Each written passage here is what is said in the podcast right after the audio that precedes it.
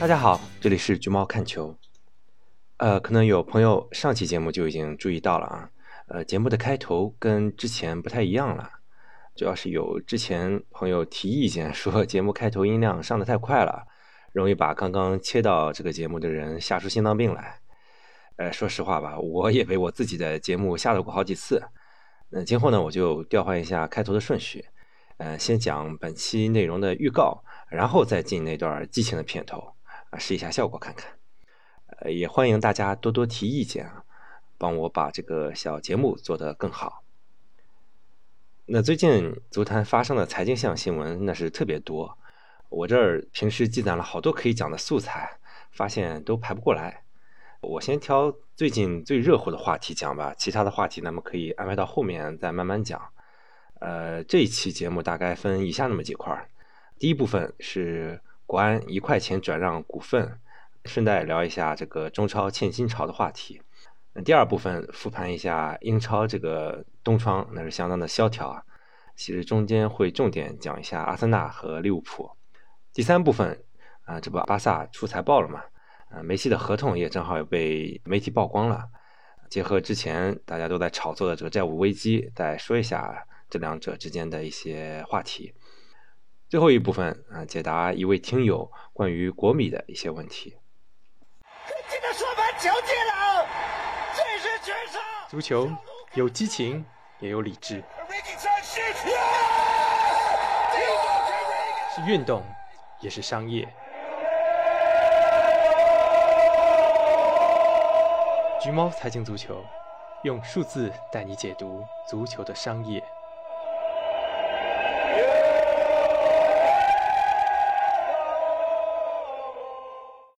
正式内容开始前，也在这儿先做个宣传啊！我最近做了两期视频，一个是跟我主题比较相关的啊，是死侍扮演者瑞安·雷诺兹收购英格兰低级别俱乐部雷克瑟姆的故事。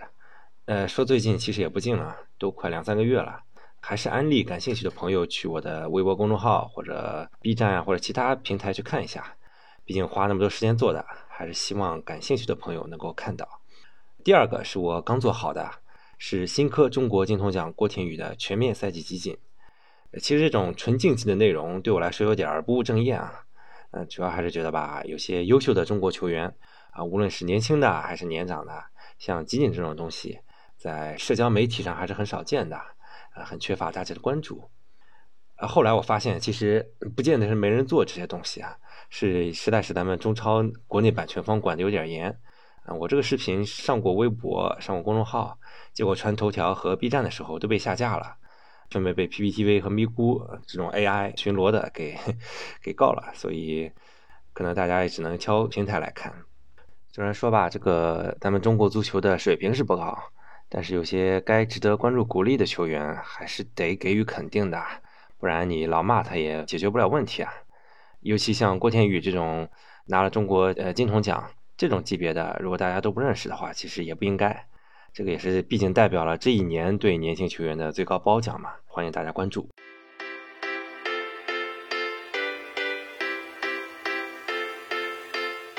还是先讲咱国内的事儿吧，最近中超真的不太平啊。呃，虽然咱上期刚刚聊过中国足球，除了两位嘉宾之外，我自己想说的其实还有很多没有覆盖到的，今天也一起聊一聊。大家应该很多都听说过，上个月底就是一月二十九号，呃，媒体爆出来北京产权交易所的一则公告，说中信集团一块钱转让北京中赫国安俱乐部百分之三十六的股权。还是先讲一下前因后果吧。呃，以防一些平时呃主要关注国际足球的朋友不了解这回事儿，觉得很诧异。啊，今年推的中性名政策，大家应该都听说过。那个核心原则就是名字要跟股东脱钩。注意啊，不是说球队名字和企业重名就不行，是说球队的名字和股东集团内公司有重名不行。所以你说山东泰山队这个泰山肯定有很多企业重名啊，没关系。啊，只要说现在的股东济南文旅、鲁能集团，还有国网、山东电力，下面它没有叫泰山的子公司就行了。那实际上，其实济南文旅下面曾经有一家叫做泰山科技健康的公司，一开始泰山的名字也是因为这个原因被否了。后来因为在工商上把这家公司名字做了变更，所以才通过的。所以国安的问题出在哪儿呢？国安现在的股东是中赫集团和中信集团，中赫占百分之六十四，中信占百分之三十六。那中信下头有个上市平台叫中信国安，也就是原来直接控制国安的那家公司。所以现在想保留国安这俩字的话，中信就不能继续当股东了。那你看这事闹得确实不太愉快啊，搞成这样有一点本末倒置了。那咱在这儿也不骂足协一刀切啊，关于中信名的讨论上期都聊得够多了。就单论北京产权交易所这个公告啊，其实可以拎出来讲的点就挺多的。首先呢，这个一块钱代表什么呢？真的是出一块钱就能买到国安的这个少数股权吗？当然，大家也都知道，肯定没那么好的事儿了。第一，这一块钱只是代表一个底价啊，不能低于一块，上不封顶。那第二，公告里明确写出来，本次交易的保证金是一千五百五十二万元。虽然最后交易的成交价格真的可能是一块钱，那除了这一块，你也得凑出一千五百万来交上去，才能参与这个交易。嗯，第三，啊，我想也是很多媒体都写过的。就是你也许有钱买股权，但你没钱承担之后的一些后果。根据公告披露的一些信息啊，国安二零一九还有二零二零年一到十一月的净亏损全部是超过了十亿元人民币。截止到二零二零年十一月三十日，俱乐部总资产是六点五亿，负债却高达十七点六亿，所以它净资产是负的十一点二亿，也就是俗称的资不抵债。那有人要说了。有限公司，有限公司，公司负债也不用股东来承担吧？话是虽然这么说，但你既然作为股东，你总不能眼看着俱乐部还不上债破产吧？那如果要维持运营，那就得继续往里面投钱，其实就是变相的帮俱乐部承担了这些债务，而且未来还有无底洞一样的后续的一些开支。所以，虽然如果没有人竞拍股权的话，交易价格就只有一块钱。但你入场之后，实际承担的可能是几个亿。这不，这两天媒体也都爆出来了，说这个转让的情况很不乐观，啊，压根没有接盘侠，就连是有优先购买权的这个中赫集团也不愿意接盘。而且这十七点六亿的负债里面，呃，其实有五点二亿是中信给的股东贷款。我推测啊，无论是潜在的感兴趣的投资者还是中赫，在和中信进行谈判的时候，核心就在这儿。啊，如果你中信这五点二亿股东借款不要了，那新投资者基本上只需要关注俱乐部后续开支就可以了。但如果你中信坚持啊要这五点二亿的这个股东借款的追索，那真的不会有人想来接盘。你说谁上来一接手就背上这么多债，他能开心呢？中信肯定也不干啊！我这还是国企呢，这么多钱说不要就不要了吗？那有人追究国有资产流失大政，所以这事儿就僵在这儿了。目前的风向看，恐怕国安真的是要开始考虑保不住名字的这个可能性了。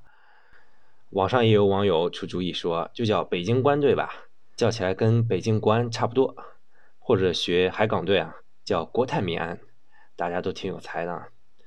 呃，江苏改名的时候，我其实也提议说，那可以叫江苏宁队吧，保留了股东苏宁俩字，而且以那个吴侬软语读又是江苏人的意思。以后比赛时候加油就可以喊阿拉江苏宁，开个玩笑啊，江苏球迷别介意啊。国安一年亏十亿多不多呢？其实这应该是代表了中超豪门的一个平均支出水平。我以前也写过文章啊，恒大一九年年报里面是亏了十九点四亿人民币，净资产是负的四十一点五亿，比国安还严重的多了。那基本上中超球队一年都得亏损个几亿以上吧，这就是常态。那也有人要说了，人家上港集团年报里上港队不就是盈利的吗？毕竟上汽和上港是一家人嘛，都是上海国资委的下属企业，这个事儿咱心知肚明就好了。这让我想起来去年夏天啊，我在前司的时候参与过几家国内足球俱乐部的收购，跟国安这个一块钱转让挺像的。当时呢，我看到这些俱乐部的财务状况，那那就非常惨淡啊。又是欠薪啊，有欠薪半年的，有欠薪一年半的，呃，资不抵债那是肯定的啦。所以你像我，只是一个代表的，只是一个普通的产业投资者啊，我又不用没有房企背后那么多如意算盘。那对我们来说，我们投这个就是进行市场化运营的。那你说我作为一个专业人士，我肯定不能说这玩意儿值得投资吧？当时其中有一个老板的期望对价要一亿啊，呃，这个其实有点荒谬啊，你资不抵债，你哪来底气要一亿呢？但我们老板特别想投，因为他想在国内树立一个俱乐部品牌。那我这边给出来的意见只能说是，咱最多只能零对价收购，嗯，能帮他们承担负债就不错了。那如果说这个卖家老板不甘心，咱可以给他保留一些少数股权，啊，万一未来升值的话，他还能卖点钱。当然，最后交易也没谈成，也就没下文了。但平心而论啊，国安的这个财政虽然也是一样的惨，但其实国安球迷的运营，如果在国内称自己第二的话，应该没有人敢叫自己第一。去年南方都市报做过调查，二零一九年国安在市场上招揽到的赞助品牌有二十六个，赛季总收入是差不多两亿，啊，应该可以代表中超俱乐部的天花板了。当然，咱排除那些有国资调配资源的那种啊。但是你要知道，咱们这个在球员啊，在各方面的花销那是上十亿的往外花，所以你说他能不亏损吗？所以咱们现在看到中超或者说整个呃中国职业足坛的欠薪潮，都一点都不奇怪。很多人可能说这是疫情闹的，或者是足协不让冠名闹的，呃，这其实是一种很常见的误区。但实际上，如果大家还有记忆的话，去年年初的时候，跟现在是一样惨的。那时候已经有一家中超俱乐部消失了，谁啊？天津天海呗。你可能要说，人家天海不一样啊，那是实控人坐牢，母集团权健被人一锅端了。其实咱们应该去看得更深刻一点啊。当时天海也是零对价转让，跟国安有点像，也是一堆债务。呃，那个时候也是没人愿意接。这个放在几年前泡沫期最鼎盛的那个时候是完全不可想象的，啊，那时候一个个投机的企业都争着想在这个足球领域秀一把肌肉，所以说你说去年那个时候已经开始没人接盘的话，就是中超吸引力下降的一个预兆了。而且如果你关注低级别球队的话，去年一年中甲、中乙就退了九家还是十家俱乐部啊？你想这俩联赛一共加起来才多少队啊？所以这是个很可怕的事儿，咱们必须得承认啊，潮水退去，大家其实都在裸泳啊，没有一个穿内裤的。当年火爆的时候啊，一个个在那喊着世界第六大联赛，现在我看 好像有个有一档播客也叫世界第六大联赛啊。这个我我不做任何评价，但是我只能说这个假象是真的不可持续的。为什么呢？因为咱们的产业供不起这样的。开销供不起这样的球星，供不起咱们职业球员那么高的工资，啊，咱也别自欺欺人，说什么哎呀，谁玩足球是为了从俱乐部身上牟利啊？那不是为了打广告吗？那我要说了，既然打广告这么有效的话，那现在为什么现在砸钱都砸不下去了？其实这背后的逻辑是，咱们不能拿着一个个例的成功去否定一个产业正常的发展路线。哪个产业是需要一直注资才能活下去的？没有这样的行业啊。咱们也必须得明白，职业足球的供需关系啊，回到这个最本质的供需关系，其实是球迷供养俱乐部，球迷是俱乐部的客户，俱乐部来服务球迷。但现在情况是，俱乐部跟球迷没什么关系啊，这俱乐部主要是为了满足集团的某些目的。那当这些目的无法被达成的时候，被抛弃，那就是早晚的事儿了嘛。说白了，中国目前球迷的消费力是配不上保利尼奥、奥斯卡。浩克这些顶级巨星的，那说句不好听的，甚至也配不上目前限薪后的薪资水平。所以有时候我我就说嘛，咱们也逐渐需要习惯小而美，不是这种大而不健康、不可持续的情况。世界上那么多足球联赛，除了五大联赛之外，其实其他都是这种小而美的联赛，那人家也照样维持下去了嘛。呃，我这两天也在微博上报了一些关于中超球队母公司业绩的情况。比如苏宁是发布公告，预计二零二零年亏损是三十四点五到三十九点五亿元，扣非后亏六十三亿。可能苏宁这个名字在大家听来是一个很稳当的名字啊，但其实苏宁易购这家上市公司已经是连续七年扣非的净利润是负的了。这代表什么意思呢？就说苏宁的主业已经是连续七年不赚钱了，靠的都是投资啊什么这种的副业支撑的。那后来呢，就有一些国米啊或者江苏队的球迷来表达不满，说你是哪根小洋葱？人家苏宁家大业大，轮得着你来评判吗？你人家三十六氪刚出文章了，说苏宁拐点已至，云商业务马上发力。我我也挺无辜的啊，其实要不是说你国米和苏宁同时出现欠薪情况，啊，要不是你家老队员刘建业沦落到朋友圈讨薪，我也不会拎出这么个事实来说明问题。说实话，咱不管未来这个饼画的多大，那至少最近啊，现在苏宁的日子是不好过的。包括之前 PPTV 因为违约丢了英超版权嘛，其实这都是整个母集团流动性紧张或者说基本面不好的一个结果。不然的话，你说你经营的好，那你有钱，那你你为什么不付工资呢？对吧？我必须声明啊，我跟江苏队无冤无仇，而且我特别喜欢吴曦，我个人觉得啊这是中国最好的中场球员啊，无论是在中超的表现还是国家队的表现，的都证明他是一个全能的领袖。而且去年江苏夺冠的这个历程也特别触动我，有种这种 underdog 的感觉嘛。那我肯定是希望苏宁能触底反弹，江苏队能继续运转下去。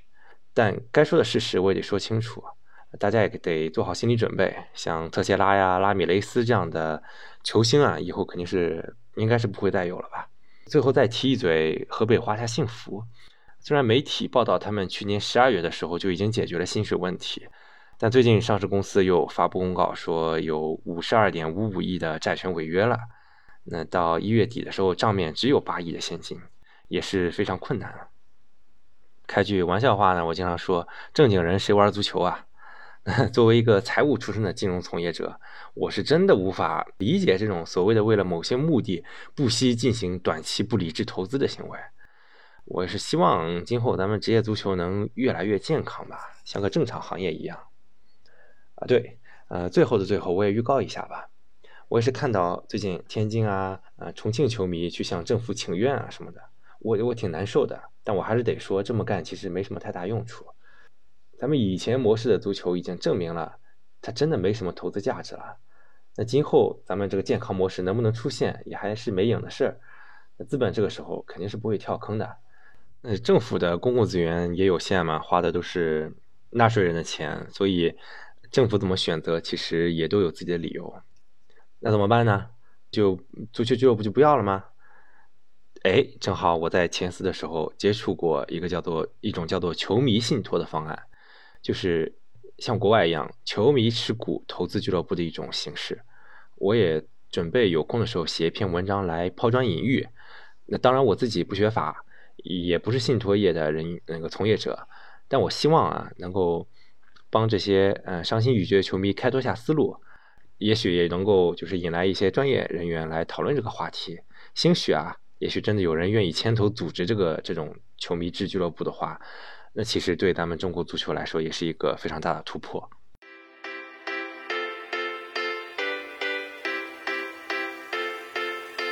呃，今年英超这个冬季转会窗是相当的不热闹啊，支出总和只有八千四百万英镑。呃，去年同期呃冬窗是支出了有二点二亿，今年啊是九年来花费最少的一个一月份。嗯，标王是桑松，才一千五百万的转会费，咱咱不算那个曼联的迪亚洛啊，那个是夏天的交易延迟执行。呃，那为什么这么萧条呢？唉，这不还是疫情闹的吗？啊，夏天那会儿大家还能花钱，那是因为觉得呃年底的时候观众返场还是很乐观的。现在眼瞅着这赛季就没戏了，呃，这下对财政的预期肯定就偏悲观了，而且。二零二一年德勤足球财富榜也发布了，嗯，一九二零财年大家的收入是全线下降，啊，我回头有机会也来介绍一下这个榜单。而且你要咱们要知道啊，一九二零财年其实只有最后的一小段受到了疫情的影响，而从今年开始，那是整个百分之百都受疫情影响的，肯定大家这个财政状况都惨不忍睹。呃，热刺公布财报的时候宣布，二零二一赛季空场状态下。啊，预测亏损是一点五亿英镑。阿森纳的球迷信托组织预测，阿森纳本赛季会亏损一点五八亿。这可是两家以往非常知道呃量入为出的这种球队。由此可见，这赛季英超豪门球队的亏损肯定是不会低于一个亿了。那普通球队应该也是奔着五千万往上走，太难了，真的太难了。呃，足球不是一个贵族运动啊，它没法脱离咱们正常人的生活，咱们必须得理解这个事儿。呃，除了个别老板真的是很阔以外，大部分球队还是要总归要受到经济大环境影响的嘛。前些日子我在微博上也介绍过啊，阿森纳是冬天向英格兰国家银行借了1.2亿英镑，虽然期限是到今年五月份就要归还，但利率是低到可能是零点百分之零点五吧，不借白不借吧。热刺之前也借过这种借款，在夏天的时候是借了1.75亿。呃，这种借款的用途呢，是弥补对当地经济有重大贡献的企业因为疫情导致的收入损失。像英足总啊、英格兰职业联赛 EFL 啊，他们也都借了这种借款。那这个借款是不是就不能用于买人呢？其实我觉得这个事儿是不尽然。理论上啊，这个东西肯定是要用于日常经营的用途啊，比如说是像跟那个十号球员解约这种操作，这个是可以用这笔款项的。但如果你要真的想买球员的话，你你说我用来买球员这笔钱不是直接借来这笔钱，是我原来的一些钱的话，那也对吧？别人也没法怎么样你啊，只要你脸皮厚啊，不怕普通民众骂。你看人家热刺夏天的时候不就呼风唤雨吗？那这么好的羊毛，其他球队为什么不薅呢？其实不是每一个俱乐部都有资格来借这笔钱的。虽然我没有去研究具体的申请标准啊。但我想，这么好的条件，如果容易满足条件的话，其他球队肯定是要来申请这笔借款的。既然其他球队没报道出来申请的话，那肯定就是不满足条件嘛。你看，阿森纳和热刺有什么共同点呢？大俱乐部啊，伦敦，而且有最顶级的球场，对吧？估计啊，这些都是他们通过的一些资本嘛。那但是，一些小俱乐部就比较可怜了，像伯恩利啊、南安普敦啊。他们出去借钱，利率要高到百分之九，就是个趁你病要你命的感觉嘛。就像那个半泽直树里面讲的，晴天送伞，雨天收伞，这个世界就是对穷人如此的不公平。再说说利物浦啊，之前在微博上经常和利物浦球迷交流这个俱乐部的经营状况啊，交流为啥利物浦买人就这么抠呢？啊，为啥拖到转会窗口最后一天才买了一个在英冠都名不见经传的中后卫，还租了一个漏勺保级队的年轻中卫？为啥呢？那那不就是没钱吗？啊，关于利物浦的钱去哪儿了？啊，我的博客啊、文章啊都写过很多次了，不了解的朋友可以去我公众号找一下。嗯，其实去年夏天买迪亚哥和洛塔的时候已经是分期支付的了，可能大家玩 FM 玩的吧，总感觉分期支付跟不要钱似的。但你该给钱的就是要给钱的呀，尤其你现在未来的预期又不乐观，你不能管头不固定就知道现在买买买啊，然后以后还钱就不管了是吧？我个人其实觉得利物浦到现在的操作没什么大问题，我觉得该利用的资源也都利用了。夏天那会儿我都没想到还能有方法引进迪亚哥和若塔啊，尤其若塔这么贵啊，而且也的确发挥了很大作用。但你耐不住今年邪门啊！范戴克就不说了啊，蒂亚戈也被呃埃弗顿废了半个赛季，然后戈麦斯是报销了三分之二个赛季，马蒂普啊半个赛季没了，那等于你本来球队里的三个专职中后卫全没了，后来洛塔也伤了，估计差不多要上四分之一个赛季吧，或者甚至更久。很多球迷不理解，为什么那一场无关紧要啊，利物浦都已经出现了的欧冠比赛，还非让若塔打满九十分钟呢？可能大家这这一点不是很了解啊。一场欧冠小组赛的胜利啊，是能带来二百七十万欧元的奖金，你要打平的话就只有九十万，输了的话就没有。所以等于是为了这不到二百万欧元的这个奖金，折了一个主将。你说他穷到啥程度了嘛？啊，然后什么法比尼奥呀、马内呀，还经常的间歇性受伤，这种伤病频率，你作为管理者可能很难提前预见得到的，这些点儿也太背了。所以我就一直说嘛，有句话叫“尽人事，听天命”，有时候不是说人考虑的不够，他就是运气不好而已。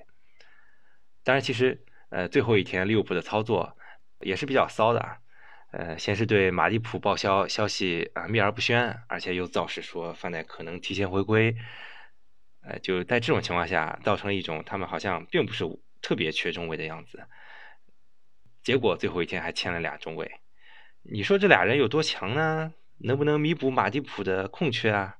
能不能让利物浦重回夺冠的行列呢？我觉得应该是不大可能的。有这能力还能让你这么便宜弄来吗？呃，当然赚肯定也是赚了的。比如本戴维斯市价大约五百至一千万嘛，你趁他马上要免费了，一百六十万就带走了，而且首付就五十万嘛。啊，然后卡巴克租借费一百万，浮动租借费五十万，最后还是选择性买断，等于说你还能白嫖。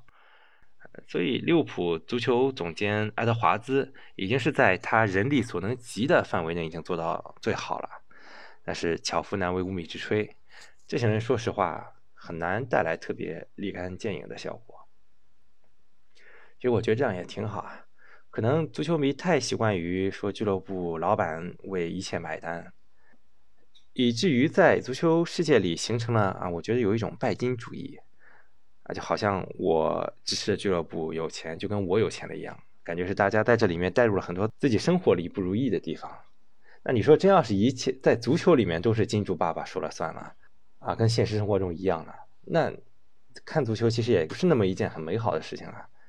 你总要给一些美好的故事，一些 underdog 逆风翻盘的这种故事，才让人觉得足球这个东西给大家带来很多丰富的精神内容。你如果足球只是谁有钱谁就能运营的好的话，这也太没技术含量了嘛！你还是要给一些大家展示运营管理能力的机会嘛。有时候我觉得足球迷也该学学 NBA 球迷啊，理解一下这种在有限空间内比拼经营能力的感觉。可以说，疫情中可能给了大家这种视角看问题的机会吧。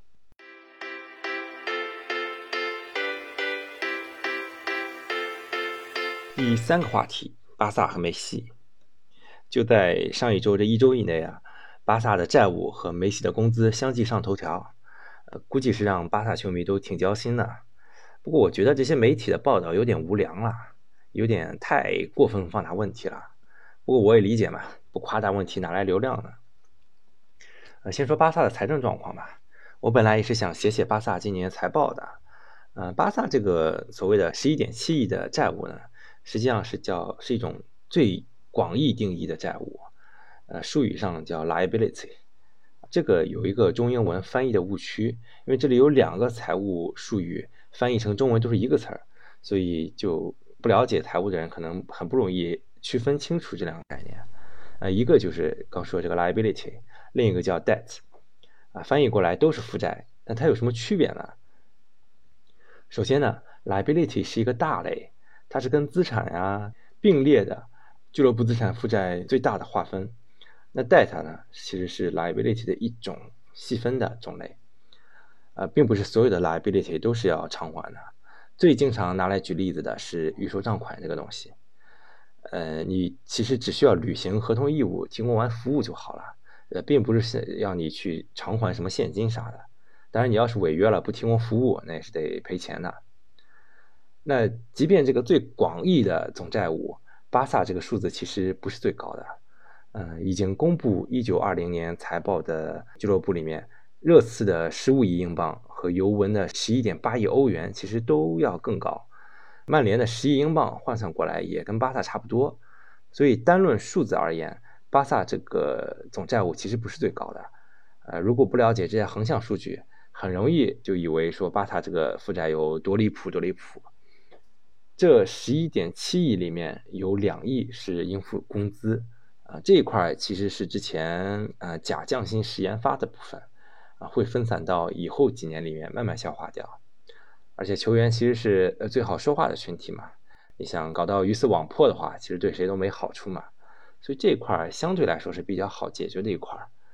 那还有两亿是经营性负债，呃，这里面就包括了前面提到这种预收账款。还有一些除了转会费之外的应付账款，那这里需要提的一个点是，这一块里面一年内到期的最紧急需要支付的只有二百五十万，所以不太着急。真正需要担心的是金融负债，就是前面提这个 debt，这些是日常经营里面不会自然产生的负债，是为了延续经营或者扩大经营额外的融资。也有人把这个叫有息负债啊，但其实不准确啊，因为有些 debt 也是可以没有利息的。巴萨的金融负债有四点八亿，你扣掉现金之后，这个净负债这个概念，有个概念叫净负债，是金融负债扣掉现金后的一个净额。那巴萨这个净负债是三点八亿，单从金额上看，其实也不是很离谱啊。比如皇马现在不是开始翻新球场了吗？它金融负债今年是增长到了五点八亿，其中净负债是增长到了三点五亿。呃，又比如刚建完球场那个热刺嘛，金融负债是有八点三亿英镑啊。净负债有六个亿，这个才是真正较高的离谱的嘛！啊，再比如说没有建球场的曼联，它其实也有五点三亿英镑金融负债，然后净负债有四点七亿。但问题在于，呃，以上这几家俱乐部的这种金融负债，它到期日都还挺远的。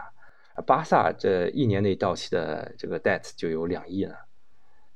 还有一个比较紧急的是应付转会费。巴萨有三点二亿应付转会费和一点七亿的应收转会费，那咱们扣一下，中间这个净额还剩一点六亿，这里面有很大一块是一年内到期的，也是比较让人头疼的。那总结起来呢，巴萨在本赛季除了日常运营之外，还需要支付大约四个亿的金融负债和转会费，啊，这里面没提工资啊，因为工资属于日常运营的。呃，但是，一九二零财年末的时候。球队账上就只剩下一点六亿现金了，而且一九二零年度巴萨经营性活动产生的现金流还是负的。那现在这个行情啊，你很难预期说二零二一赛季经营现金流能转正。所以中间这两个多亿的缺口要怎么补呢？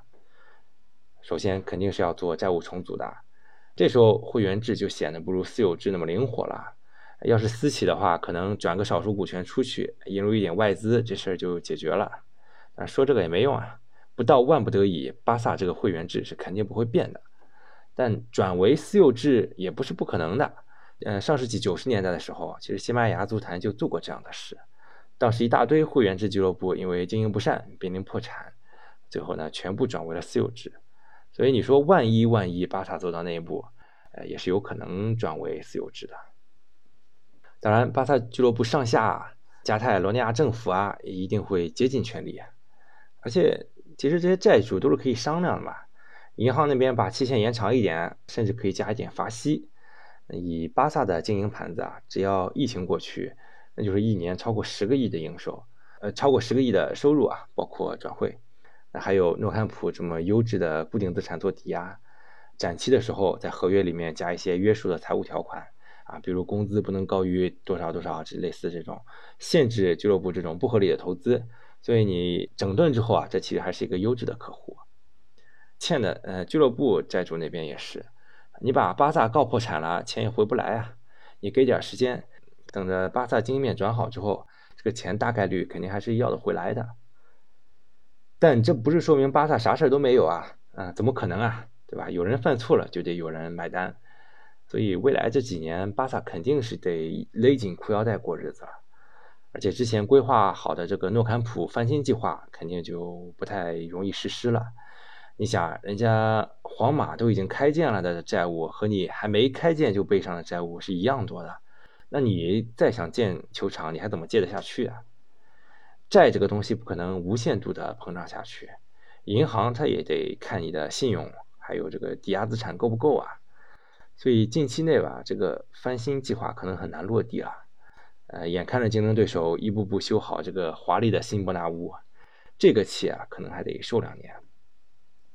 然后呢，再说梅西这个合约，其实我一开始有点抵触看这类的爆料啊，因为我毕竟是看审计报告看了这么多年，总觉得吧，爆料这种东西不是那么可靠。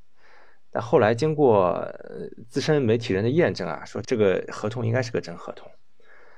那这份合同是个什么概念呢？是说四年里边啊，包括工资、肖像权、奖金、补贴，还有其他浮动的收入，梅西总共可以从巴萨拿到五点五五亿欧元，税后是两点五八亿欧元，平均每年六千四百五十万欧元。呃，这个应该是满格之后的收入啊。你说离谱吧？确实挺高的。梅西比这个 C 罗和内马尔都高出很多，但是也没有很让人意外啊。啊，为什么这么说呢？我在第八期梅西离队的节目里面其实提到过啊，当时媒体就报道说梅西税前工资是超过一亿的，呃，税后呢有四五千多万吧，所以这个跟新报道出来的这个顶格到手的年薪差距不大，所以我不是很意外。那这几天也有很多朋友问我说，建议我做个研究，啊，算算梅西这个工资到底配不配得上他的贡献。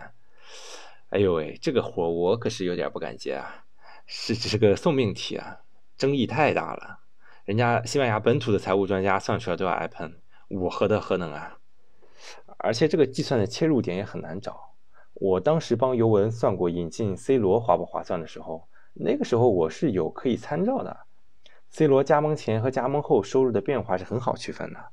但你你想梅西这代巴萨都多少年了，你怎么把巴萨自身的收入增长和梅西带来的效益区分开呢？当时我对 C 罗的结论是。如果不配合欧冠成绩提升所带来的这种奖金的增长，其实这种巨星交易很难划得来的。呃，事实上，尤文最近两年的财政也是的确越来越差，所以你非让我来帮梅西算一卦的话，我也只能定性的给出类似这么一个结论吧。其实争这个东西挺没劲的，公说公有理，婆说婆有理。你要是热爱足球故事里里里面这种英雄情节的话，那你可能会觉得个人在足球里面的作用那是最大的，自然而然的会觉得签约巨星是划算的。像我这种人呢，就比较喜欢团队协作类型的经营啊。我觉得没有人可以大过球队啊。如果球星无法驾驭的话，换我可能选择就是放他走吧。江山代有才人出嘛，哪怕没有才人，有好的战术也可以三个臭皮匠顶一个诸葛亮呢，对吧？还有球迷借此去抨击梅西，这我觉得也没有必要。谁会嫌自己赚的钱多嘛？为自己争取最大的利益是每个人都会做的。呃，你要骂的话，与其骂梅西，不如骂给他合同的人。我上次聊梅西的时候曾经说过，我其实很希望梅西能够终老巴萨，做一个 One Club Man。但说实话，巴萨这个财政状况应该很难留得下梅西了，挺可惜的。所以夏天梅西会去哪儿呢？应该又会是媒体界的一场狂欢吧。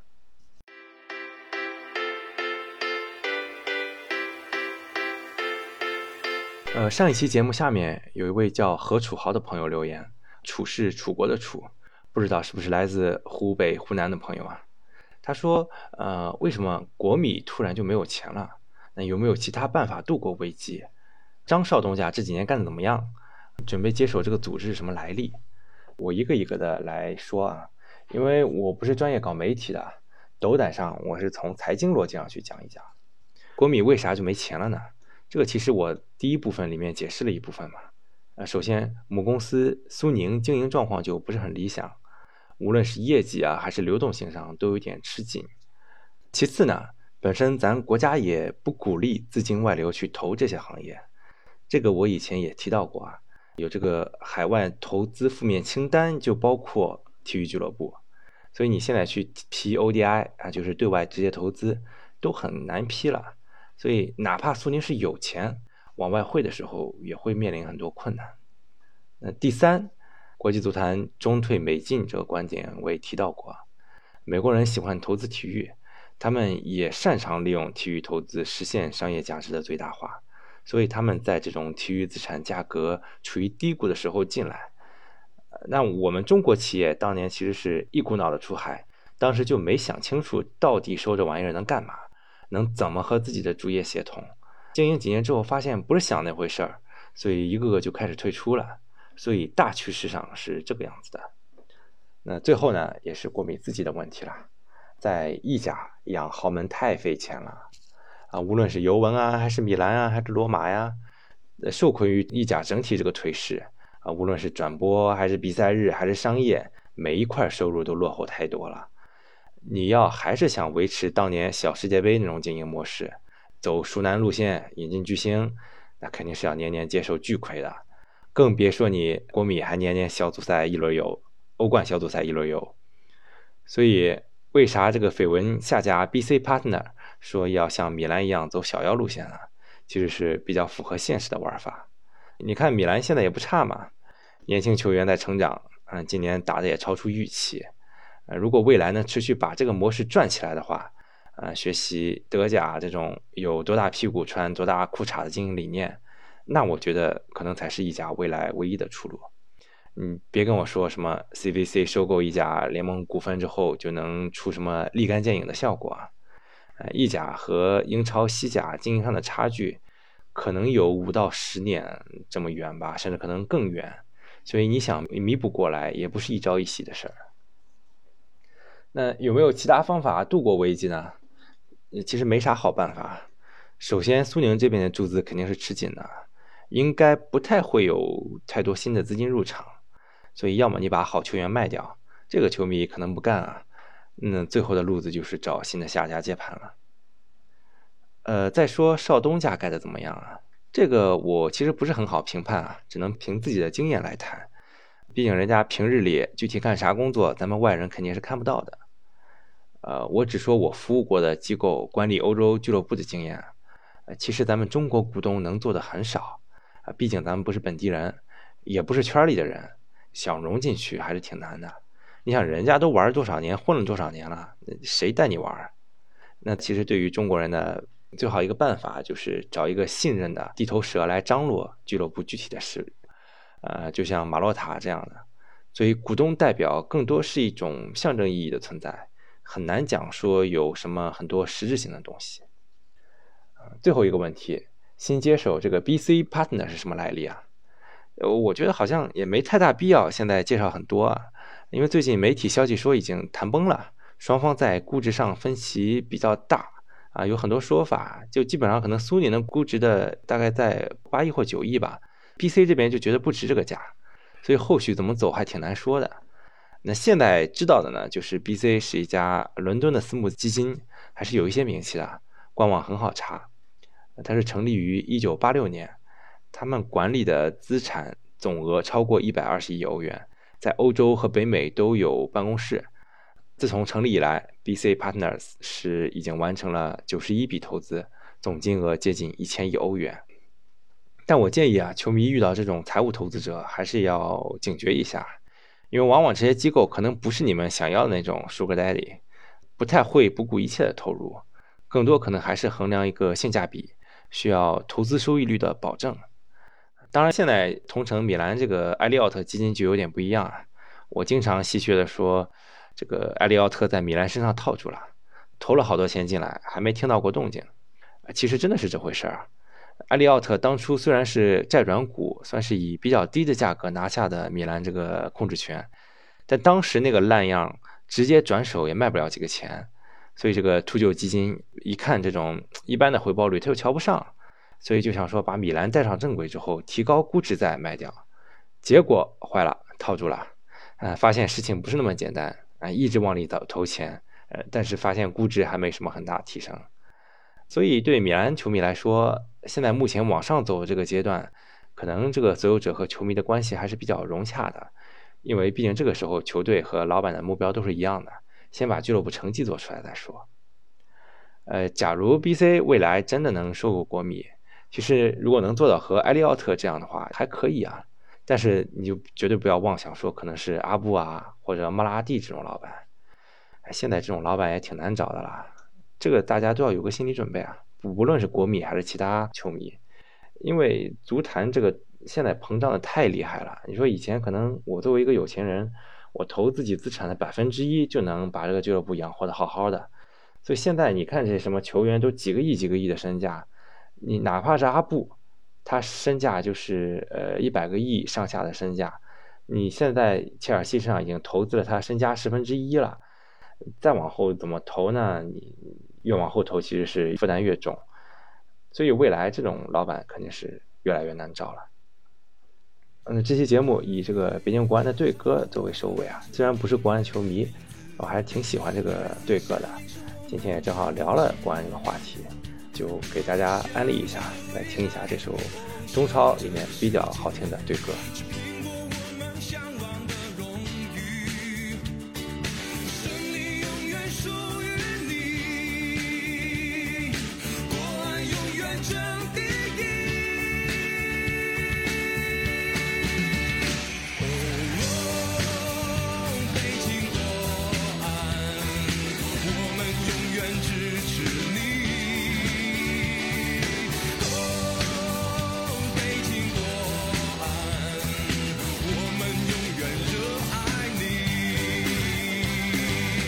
如果喜欢橘猫，请在喜马拉雅或泛用型博客客户端订阅“橘猫看球”，或者通过关注微信公众号“橘猫看球 ”，ID“ 橘猫 football”，阅读更多深度分析。呃，也欢迎关注“体育观察者”系列播客的其他节目“翻转体育”和 “Free Kick”，不止于足球场。我们下期再见。